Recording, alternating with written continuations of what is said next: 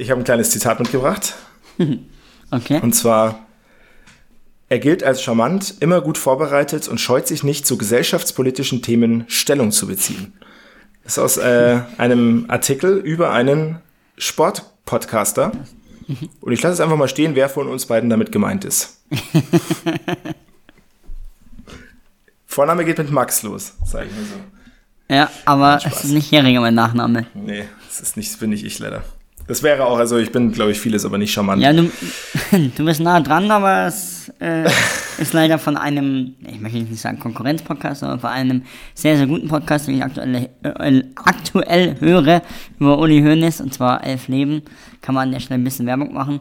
Aber ja, weg vom Fußball, zurück zur Formel 1. Hier sind wir.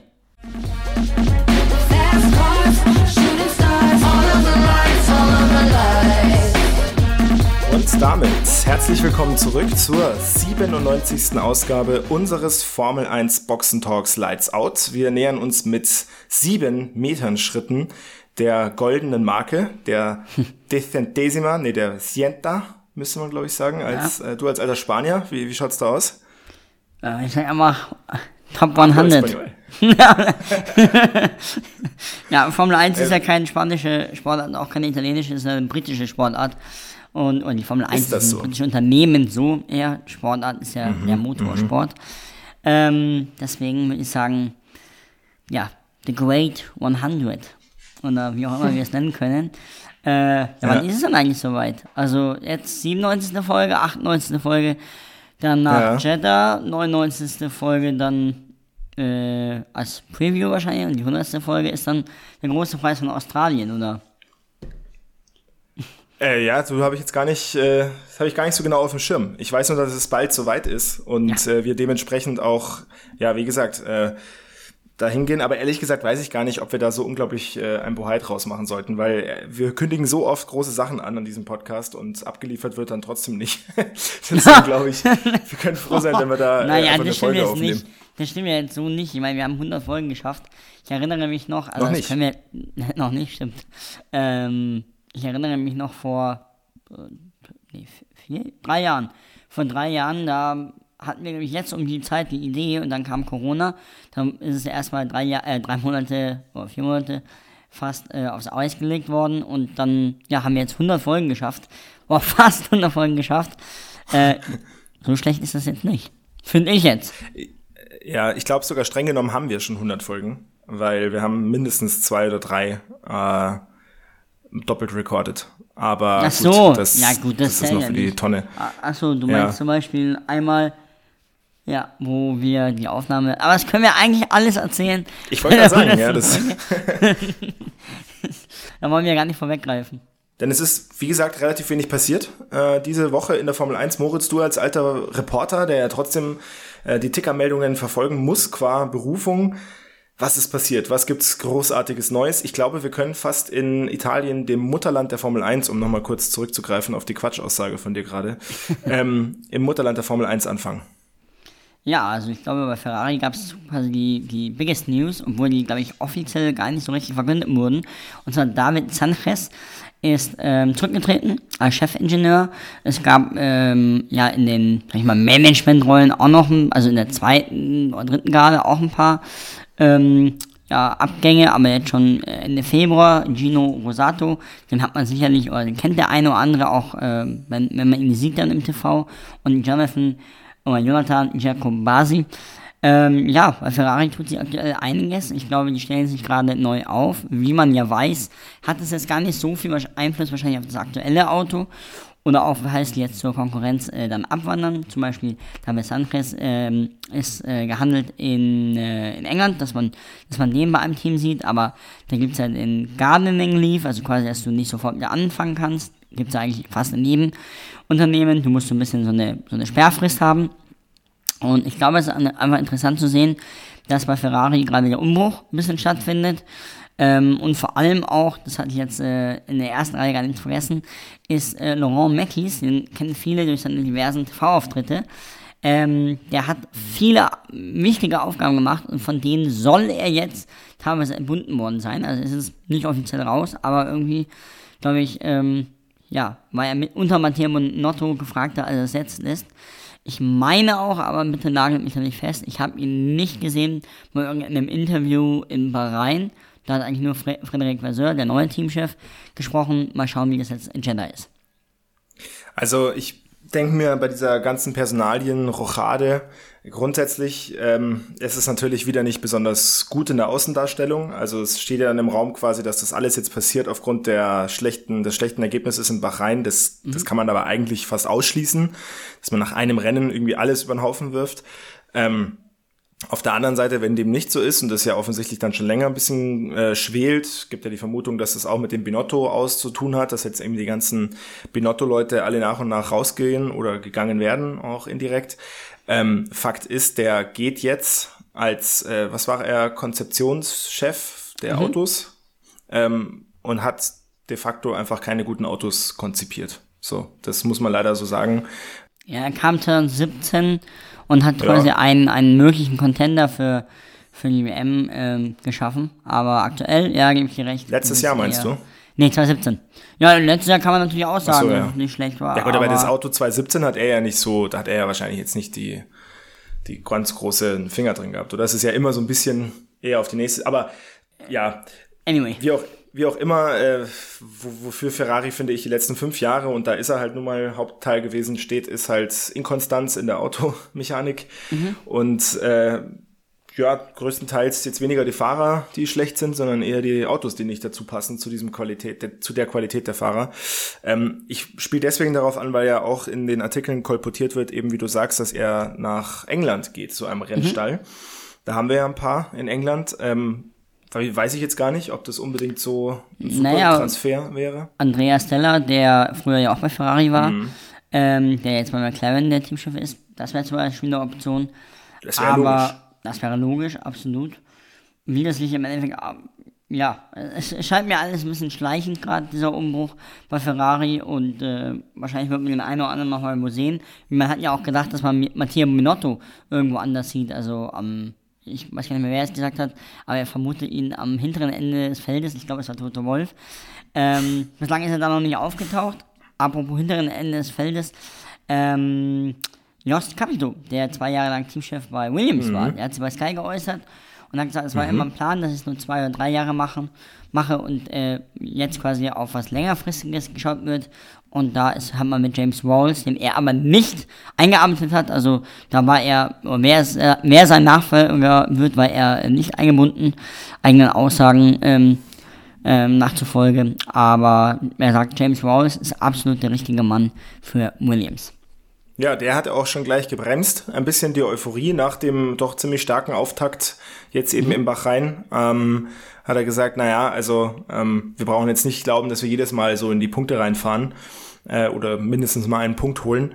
Und er hat auch gesagt, er hat noch ein gutes Verhältnis zu Toto Wolf. Das hat mich natürlich auch sehr gefreut, dass sie sich weiterhin gut verstehen. Wir haben auch Ja, lange Jahre sehr eng ja. ja, mit, mit zusammengearbeitet. Ähm, ich habe auch in einem Interview gesehen, äh, nee, spannend, die haben ein eigenes äh, YouTube-Format, und zwar Wow's Verdict, also quasi äh, Wow's Aha. Urteil auf Deutsch ähm, übersetzt. Und da sagte er nämlich auch, dass ähm, Toto Wolf und er komplett unterschiedlich sind. Deswegen hat das aber auch so gut funktioniert bei Mercedes. Er hat auch Mhm. äh, seine eigene Meinung vor allem ähm, präsentieren wollen. Und er will jetzt nicht der zweite Toto Wolf Williams werden, sondern seinen eigenen Führungsstil. Ich meine, gut, das sind Sätze, die hört man oft, wenn, es ist ja oft so auch bei, Ja. nicht, Trainerwechsel in der, der Fußball-Bundesliga. Aber Ja. auf jeden Fall äh, zeigt es, dass er sich seiner Sache bewusst ist. Und ich glaube eigentlich auch, dass er gut ist für Williams, weil er wirklich Ahnung von Formel 1 hat. Das sind auch Sätze, die sagst du ja auch ganz gerne hier im Podcast. Du willst nicht der zweite Maxi Heringer sein, du willst gerne äh, ein Unikat sein. Äh, eine Sache noch wegen, ähm, um schöne Brücken zu bauen in diesem Podcast. Ähm, der der Sanchez, wenn der jetzt nach England geht, Ja. wie es kolportiert wird, könnte auch zu einem anderen Mann mit italienischem oder italienisch klingendem Namen geht, bei dem auch gemutmaßt wird, ob er eventuell halb illegal ein Formel-1-Team aufbaut in England. Weißt du, über wen ich rede? Äh, Mario Andretti. Ja, genau. Der nimmermüde Mario Andretti, der unbedingt in die Formel 1 rein will. Ähm, was glaubst du, ist da dran? Werden wir äh, demnächst das neue USF1 sehen, das so Boah. erste Fahrer testet und dann ablässt? Das weiß ich nicht. Also, ich glaube, wenn du in die Formel 1 eintreten willst, musst du schon einen sehr konkreten Plan haben. Und der muss dann, Ja. also quasi auch die Teams müssen ja akzeptieren. Ich habe jetzt vom Gefühl, her, würde ich sagen, nein, weil man sagt, okay, wir brauchen kein Team, was dann nur irgendwie mitfährt. Und dann erhöht sich es von 10 auf 11 Teams. Jetzt kommen jetzt neue Hersteller mit Ford zum Beispiel ja auch in die Formel 1. Ähm, und dann auch Audi natürlich. Ähm, ich glaube, was eher interessant wird, ist zu sehen, wohin Honda wandert oder ob die quasi in der Formel 1 weiter bleiben. Offiziell sind sie ja gar nicht mehr dabei. Ähm, Williams hat sich angemeldet oder steht äh, in der Gerüchteküche parat und auch äh, Williams. äh, äh, sorry, habe ich gerade gesagt schon. Und äh, McLaren, das wäre interessant. Äh, McLaren hat ja Honda mehr oder minder so vom Hof gejagt. Das, da war man ja jetzt auch nicht so zufrieden damit. Schauen wir mal. Aber ich glaube, bei bei Honda hat man auf jeden Fall Blut geleckt und bei Red Bull geht es dann nicht weiter. Also wenn Honda schon wieder Blut geleckt hat, dann muss man sich bei den Japanern aber auch mal fragen, äh, gemeinsam mit den Toyotanern vielleicht noch, ähm, warum man immer so zu den ungünstigsten Zeitpunkten eigentlich seinen Ausstieg äh, verkündet. Ja, das aber gut. historisch gesehen. Also das, das machen die immer wieder. Erinnere ich zum Beispiel, jüngeres Beispiel an 2009. Da steigen die aus. Ja, meine ich ja. 2010 Ja. wird das Auto Weltmeister. Nee, sorry, war 8 steigen die aus und 9 äh, werden sie Weltmeister. So, also es ist, Ja. ja. Ich habe noch äh, eine Richtigstellung, beziehungsweise Mhm. keine Richtigstellung, sondern einen, ähm, eine Nachricht, die wir erhalten haben über äh, Social Media. Und zwar haben wir letzte Woche ja gesprochen äh, über die sensationelle Leistung ähm, äh, von Logan Sargent. Oder war es der andere? Nee, es war Logan Nö, Sargent. es war Logan Sargent, ja. Genau, Der der- Zwölfter wurde. Naja, so, nee, ich meinte jetzt im Qualifying, der die gleiche Zeit gefahren ist wie äh, Lando Ah, Norris. okay. Achso, sorry, ja. Mhm. Ähm, ja, da müssen wir eigentlich das Q1-Ergebnis uns jetzt aber nochmal hier anschauen. Ich wollte gerade sagen, das, da will ich jetzt auf Nummer sicher gehen. Ich glaube, es war einer der beiden Rookies. Es war entweder Es eben war Logan Sar- Sargent Ja. Und ähm, da ging es ja darum quasi, dass der Fahrer, der, ähm, also wir haben darüber gesprochen, wie das sein kann, dass zwei Fahrer, die eine identische Rundenzeit fahren, also wirklich auf die tausendstel Sekunde, wie das sein kann, dass die beiden, ähm, dass dann der eine Fahrer weiterkommt und der andere nicht. Übrigens war es jo äh, Logan Sargent. Logan Sargent gegen, gegen, gegen, gegen. Lance Stroll. Le- Äh, nee, nee, äh, Lando Norris. Norris. Ja, genau, meine ich. Ähm, genau, und da hat uns ein Hörer geschrieben, und zwar der gute Alex. Vielen Dank für die Nachricht. Äh, und ich fand, das kann man eigentlich ganz gut nochmal zur Erläuterung oder zur Ergänzung äh, dazu erwähnen. Und zwar hat er geschrieben, zum Thema identische Rundenzeit, wer liegt vorne? Es wird bevorzugt, der, die, der bevorzugt, der die Zeit als erster gesetzt hat, weil der Fahrer die schlechteren, in Anführungsstrichen, Streckenbedingungen hatte. Kommt ja oft genug vor, dass Fahrer so spät wie möglich ihre Zeit setzen wollen, weil die Streckentemperatur dann höher ist und mehr Reifenabtrieb auf der Strecke liegt. Wenn man dann trotzdem nur genauso schnell war, wie einer der früheren gefahren ist, liegt man eben in der Rangliste dahinter, weil man eigentlich bessere Bedingungen hatte. Und das äh, finde ich, das haben wir nicht so herausgearbeitet. Ich glaube, wir haben es so ein bisschen gemeint, dem, was wir so gesagt haben, wie so häufig. Aber äh, der gute Alex hat es auf den Punkt gebracht. Vielen Dank dafür. Genau, Dankeschön, Alex. Und uns hat noch eine Nachricht erhalten bezüglich äh, Ideen für unser, unser Fragespiel. Ich meine, meine, äh, mein Preis ist ja weiterhin feststehend, wie gesagt, die Bauchtasche. Aber für dich brauchen wir eins. Und da hat äh, der Michael uns empfohlen, äh, eventuell das neue Buch von Günter Steiner, das es äh, allerdings nur in englischer Sprache gibt, was ich auch sehr interessant finde, weil äh, ich bin mir relativ sicher, das hat er dann nicht selber geschrieben. Ähm, der Moritz, muss ich dazu sagen, ich habe ihm als einziges wahrscheinlich in meinem Leben ernst gemeintes Geburtstagsgeschenk mal ein äh, Adrian Newey äh, Technikbuch geschenkt. Das steht ja auch. Also ich schaue jetzt gerade nach rechts Englisch? und auch auf Englisch, ja. The Art of Building Cars oder sowas. Ein bisschen ja. so eine Mischung aus äh, Technikbuch und aber auch Adrian Neweys äh, Lebensweg.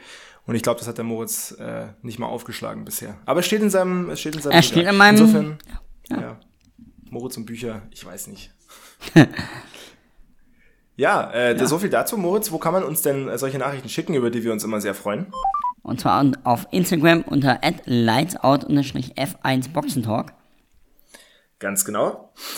Und ich würde sagen, äh, wenn wir schon über das Fragespiel sprechen, ich, äh, hast du noch ein aktuelles Thema, was in der Formel 1 akut ist? Ich glaube, diese Woche war ruhig. Wir könnten die Debatte nochmal anstoßen, ob der Aston Martin quasi der Mini-Red Bull ist. Aber ich würde Ja. sagen, wir warten jetzt erstmal Jeddah ab und können dann noch mehr ins Detail gehen. Man könnte eine Sache dazu vielleicht sagen. Ich meine mich zu erinnern, dass wir die gleiche Debatte schon mal hatten, auch mit dem damaligen Aston Martin, nämlich Racing Point und Mercedes, Ja. äh, wo es genau so darum ging, ob der Racing Point der neue Mini-Mercedes ist. Und ähm, ja, also keine Ahnung, das sind halt so Debatten, ähm, die führen am Ende sowieso zu nichts, weil es wird nichts passieren. Ähm, wenn was Außer es dann wird's eine kopiert. kleine ja, aber selbst dann wird es eine kleine Geldstrafe sein oder sowas, aber da wird es keine ernsthaften äh, Rennpunkteabzüge geben oder sowas, glaube ich. Weil so viel kann man dann auch meistens nicht nach, äh, nachweisen. Also damals gab war es äh, schon relativ heftig. Und ich erinnere mich letztes Jahr an Barcelona, da hat Aston Martin auch ausgeschaut wie Red Bull, weil eben viele von Red Bull zu Aston Martin auch gewandert sind an Ingenieuren. Ähm, Aber Red Bull aktuell will keinen, also will nicht dagegen vorgehen, weil sie sagen, eigentlich ist alles noch in Ordnung. Und vor allem, man darf ja nicht vergessen, Aston Martin bezieht extrem viele Teile auch noch von Mercedes und kann jetzt nicht komplett einen Alleingang machen und sich am Red Bull-Konzept äh, da bedienen. Ja, eben. Ähm, ja, insofern und, und, und dann dazu kommt meistens, dass es sich im Laufe der Saison dann sowieso so ein bisschen, ja, nicht erledigt, aber es amortisiert sich dann, sage ich mal. Die anderen Autos, ist das das richtige Wort an der Stelle? Ich glaube nicht, aber Ich die anderen nicht. Autos, ja, ja. Du hast aber ein Fremdwort-Lexikon in der Schule dabei. Ja, Ähm, sagst du. Naja, äh, auf jeden Fall, das ist so meine Meinung dazu. Alles easy und entspannt. Ja, hier übrigens, ich habe es jetzt mal nachgeschaut, amortisieren, eine Mhm. Schuld nach einem vorgegebenen äh, Plan allmählich tilgen. Ja, aber man sagt es ja inzwischen zum Beispiel so, wenn du dir jetzt, ähm, also für dich ein sehr wilder Gedanke zum Beispiel, sich ein Elektroauto holen, dann hat man ja sehr hohe Startkapitalkosten und auch wenn man es jetzt aus einer äh, ökologischen Perspektive betrachtet, dass ja schon sehr viel ähm, nicht ökologisches Zeug, ich weiß jetzt nämlich nicht genau was, deswegen mache ich es so schwammig, bereits schon vorher drin ist als in einem normalen Auto und es amortisiert sich dann im Laufe der Zeit, weil man ja dann nichts mehr quasi rauspulvert, Ah, okay. aber normale Autos schon. So. Ich sag aber ganz einfach, wie man es auch sagt, sagt mir der Duden, sich bezahlt machen. Genau, das macht sie. Nee, aber ich meinte auch, da habe ich wirklich ein falsches Wort benutzt. Ich meinte, ähm, dass sich das irgendwann angleicht. Also alle werden dann irgendwann, haben dann ihre Updates und so weiter und dann ist das eh wurscht am Ende des Tages, ob du am Anfang das andere Auto kopiert hast oder nicht. Aber was weiß denn schon ich? Eine Sache weiß ich, dass ich diese Saison bisher viel mehr weiß als du. Ja, stimmt. Du liegst mit 4 zu 1 steht's. äh, vorne. Genau. Mhm. In unserem Fragespiel, in dem wir uns jeweils zwei Fragen stellen, eine leichte, eine schwere. Die schwere gibt zwei Punkte, die leichte gibt einen Punkt. Ich führe 4 zu 1, du kriegst aber deine erste Frage und ich muss dazu aber vorneweg sagen, dass ich mich in meinen Fragen schon auf ein kleines Special beziehe, über das ich gleich im Nachgang noch ein bisschen reden möchte. Ähm, und zwar über Malaysia. Das heißt, meine Fragen gehen heute mal über den großen Preis von Malaysia. Warum jetzt genau Malaysia? Das klären wir dann im Nachgang. Ja, dann. Welche möchtest du denn zuerst? Schieß mal los, wie immer die Schwere, bitte. Okay. Also der große Preis von Malaysia, ausgetragen in Kuala Lumpur und zwar eine ganze Weile. Ähm, meine Frage, meine schwere Frage an dich wäre, äh, welcher Fahrer war der Fahrer, der als letztes in Kuala Lumpur triumphierte? War das A. Max Verstappen, B. Daniel Ricciardo oder C. Sepp Vettel? Ich glaube, es war der letzte Red Bull Doppelsieg äh, in der Hybrid- Hybrid-Ära, ehe es Sergio Perez und äh, Max Verstappen wieder geschafft haben. Äh, äh, ich glaube fast, dass Ricciardo gewonnen hat dort. Das ist falsch. Verstappen war es. Ähm, es war Verstappen und es war auch kein 2017. Doppelsieg. Es war auch kein Doppelsieg tatsächlich. Es war ähm, 2017, genau, da war der letzte große Preis von Malaysia. Irgendwie kam mir das schon viel länger vor. Ähm, und zwar Max Verstappen, schon 2017, das muss man sich mal geben, Wahnsinn. ähm, seit vor sechs Jahren, äh, vor Lewis Hamilton und vor Daniel Ricciardo. Der ist Dritter geworden. Kann man sich heute auch nicht mehr so richtig Kann vorstellen. Es nicht war der vorstellen. zweite Sieg für, für Max Verstappen in seiner Karriere. Ähm, und tatsächlich beim ersten großen Preis von Pierre Gasly. Ah, ja, stimmt. Aber ich weiß ja auch, auf was dein, dein, dein Special gleich abzielt. Da, 2017, war der Grand Prix hinten raus und nicht am Anfang. Genau. Also da, ja, also da drauf, ja, genau, du hast recht. Äh, Ja, Deswegen- Hauptsache gegen argumentieren.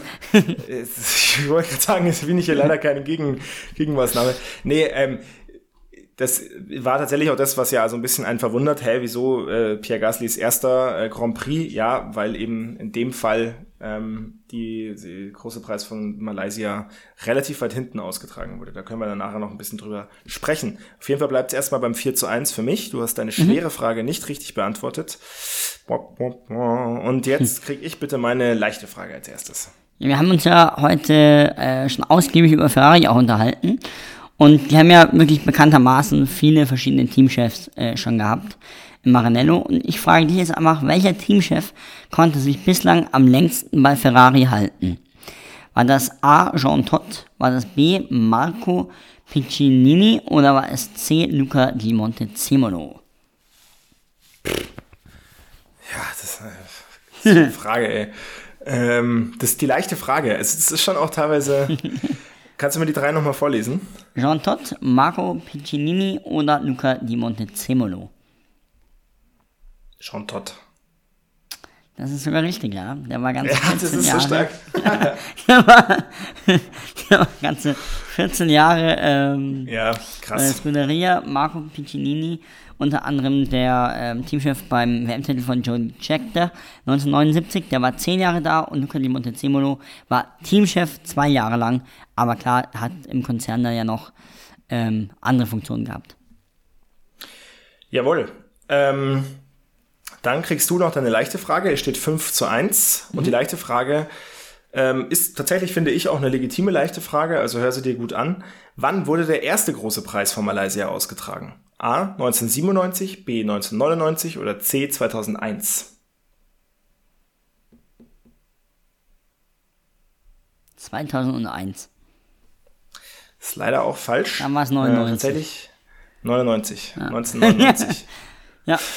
Ah, okay. ja gut, äh, dann bleibst du bei 5-1. Ich krieg noch mal eine schwere Frage, bitte. Ja, und zwar, wie hieß der erste Teamchef bei Ferrari für Sebastian Vettel? War das A. Dom Stefano Domenicali? War das B. Marco Mattiacci? Oder war das C. Maurizio Arrivabene? Das ist eine gute Frage. Gut, der Mann ist 2015 zu Ferrari. Also der, der zweite ist es nicht, der B, den, das wüsste ich. War das der Stefano Domenicali oder Arrivabene? Ich glaube Arrivabene. Ich glaube Domenicali ist noch gar nicht so. Ist richtig? Ja, richtig, richtig. Ja, Alter, also hier läuft's aber sowas von geschmiert. 7 zu 1. Ja, geil. Aber war der, der, der andere, den ich gleich ausgeschlossen hatte, war der auch Ja, der war 2014 äh, da. Eine Saison, äh, Marco Mattiacci. Ich habe den auch gar nicht mehr auf dem Schirm gehabt. Also wirklich gar nicht mehr. Ja. Und Arriva Bene war dann, war dann für drei Jahre und dann Ja. kam Domenicali. Und also Arrivabene, warte, ich hab's äh, vor mir. Also, oder auch nicht mehr. Äh, äh, ähm, Ferrari Teamchef. Ich kann auch mal schnell parallel. Ja, Arrivabene war Teamchef von November 2014 bis Januar 2019. Also 15, 16, 17, 18 hat er gemacht. Okay. Ähm, alles klar. Ich schaue gerade mal, kann man hier, kriegen wir hier eine, eine Liste der, äh, der Ferrari Teamchefs? Ich habe mich durch so eine Bildergalerie für dich geklickt. ähm, Ja, das ist immer so ein bisschen, also ich habe hier meine Lieblingsseite, auf der ich ganz gerne auch die Fragen recherchiere. Vielleicht haben die sowas. die du mir aber nicht verrätst. Ich glaube, du kennst sie schon, aber ähm, naja, nee. Naja, können wir vielleicht für ein anderes Special uns aufheben. Ich wollte noch ein bisschen über den großen Preis von Malaysia sprechen. Jetzt fragen Ja. sich vielleicht ein paar, hä, warum denn der große Preis von Malaysia? Du, Moritz, hast es sofort gewusst, äh, glaube ich, warum ich mir ausgerechnet den rausgepickt habe. Weil es immer der zweite Grand Prix oder oftmals der zweite Grand Prix in der Formel 1 Saison war. Genau. Und wir ja jetzt mit äh, großen äh, Tagesschritten auf den zweiten Grand Prix diese Saison, nämlich Saudi-Arabien, zustarksen, dachte ich mir, gehen wir doch mal in ein anderes Land mit zweifelhaften homosexuellen Ge Gesetzen, und zwar Malaysia.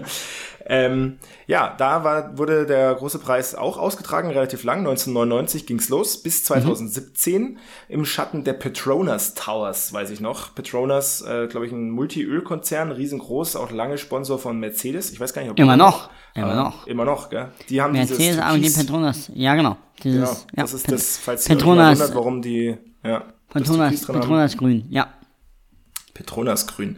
Äh, genau, Malaysia, für die, die äh, geografisch nicht ganz so bewandert sind, in Südostasien gelegen. Äh, ein bisschen eigentlich nördlich von Indonesien und südlich von ja, Vietnam, Thailand und so weiter. Ähm, riesiges Land, also wirklich gigantisch groß, 32 Millionen Einwohner, auch nicht zu wenige. Ähm, und noch gar nicht so lange unabhängig von, wie soll es anders sein, Großbritannien, äh, nämlich 1963 erst äh, ausgetreten. Die Flagge schaut übrigens, könnt ihr euch auch mal anschauen, relativ ähnlich aus wie die USA-Flagge.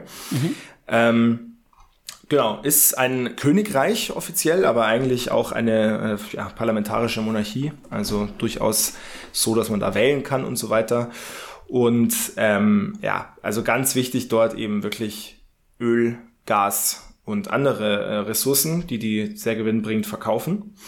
Und die hatten eben sehr lange den großen Preis von Malaysia, der sehr beliebt war, den ich auch immer sehr schön fand, muss ich sagen. Also diese Strecke, Ja, cool, mit diesem ja. extrem langgezogenen Penang Straits heißen die, also den Penang-Geraden, äh, rund um diesen Petronas Tower, oder ich weiß nicht, ob es der Petronas Tower ist, aber ein signifikanter Tower, den man auch erkennt, so ein, weißt du, Ja, chinesische Turm. So ich glaube, der, der hieß auch Petronas Tower, aber eigentlich Petronas Tower, das war in der, Ja. in der Innenstadt. Ja, ja, genau. Ähm, und dann aber sehr schöne Schikanen. Also das war noch ein richtig schöner Kurs, der auch ein ganz eigentümliches Design hatte. Also auch das empfehle ich für alle, die das gar nicht mehr so auf dem Schirm haben, nochmal nachzuschauen. Riesige Kiesbetten in den 15 Kurven insgesamt, wo du wirklich lange Auslaufzonen hattest. Aber ich erinnere mich auch noch dran, wenn du da rausgerutscht bist, und das konnte vorkommen, weil da hat es oft geregnet und zwar heftig, dann ähm, hattest du ein Problem, wenn du in äh, Malaysia rausgerollt bist, weil das Kies war tief und nass. Ähm, ja, und wir hatten viele Sieger, aber einer hat es vor allen Dingen am Anfang und einer ganz am Ende dominiert. Ähm, zumindest nicht, was die Sieger angeht, aber auf jeden Fall, was die Performance angeht, gerade im Qualifying und dann auch so in der Geschwindigkeit auf der Strecke, nämlich Michael Schumacher und Lewis Hamilton. Ähm, Michael Schumacher die ersten, für den ersten sechs Rennen fünfmal die Pole gesetzt, äh, dreimal gewonnen. Äh, Lewis Hamilton die letzten sechs Rennen auch fünfmal die Pole gesetzt, allerdings nur einmal gewonnen.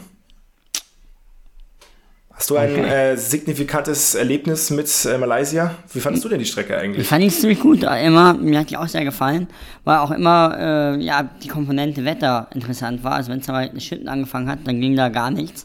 Ich erinnere mich natürlich auch an Malte 21, als Sebastian Vettel sich ähm, ja, der Strategie von Red Bull widersetzt hat und dann quasi doch noch äh, Mark Webber überholt hat und so dann den großen Preis von Malaysia, ich glaube es war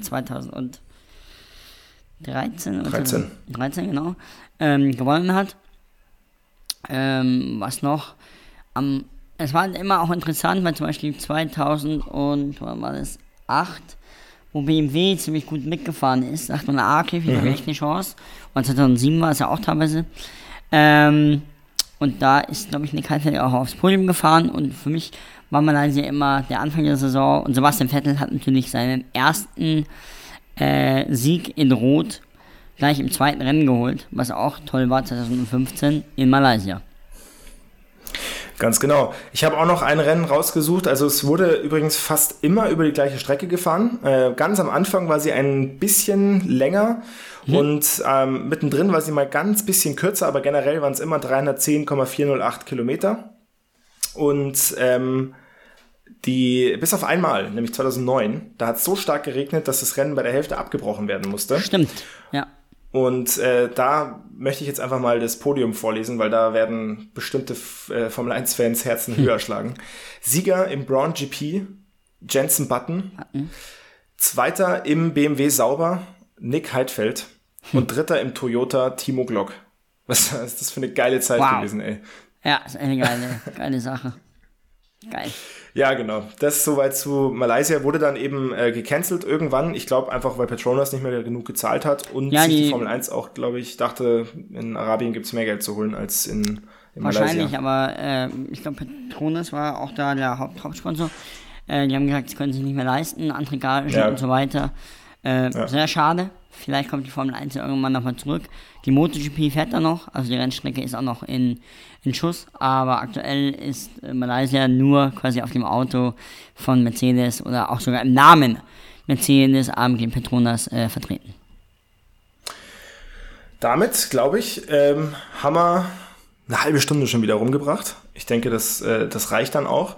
Ähm, ich ich gehe raus mit einem Zitat, ähm, das ich noch anbringen wollte, beziehungsweise es ist nicht ganz ein Zitat, aber ein, eine Aussage, die ich äh, nach meiner Performance hier im Fragespiel, wo ich 7 zu 1 führe, 7 zu 1 immer ein tolles Ergebnis für alle Fußballfans, ähm, da kann ich einfach nur äh, es mit Günther Steiner halten. Du bist ja mein persönlicher Massepin auch.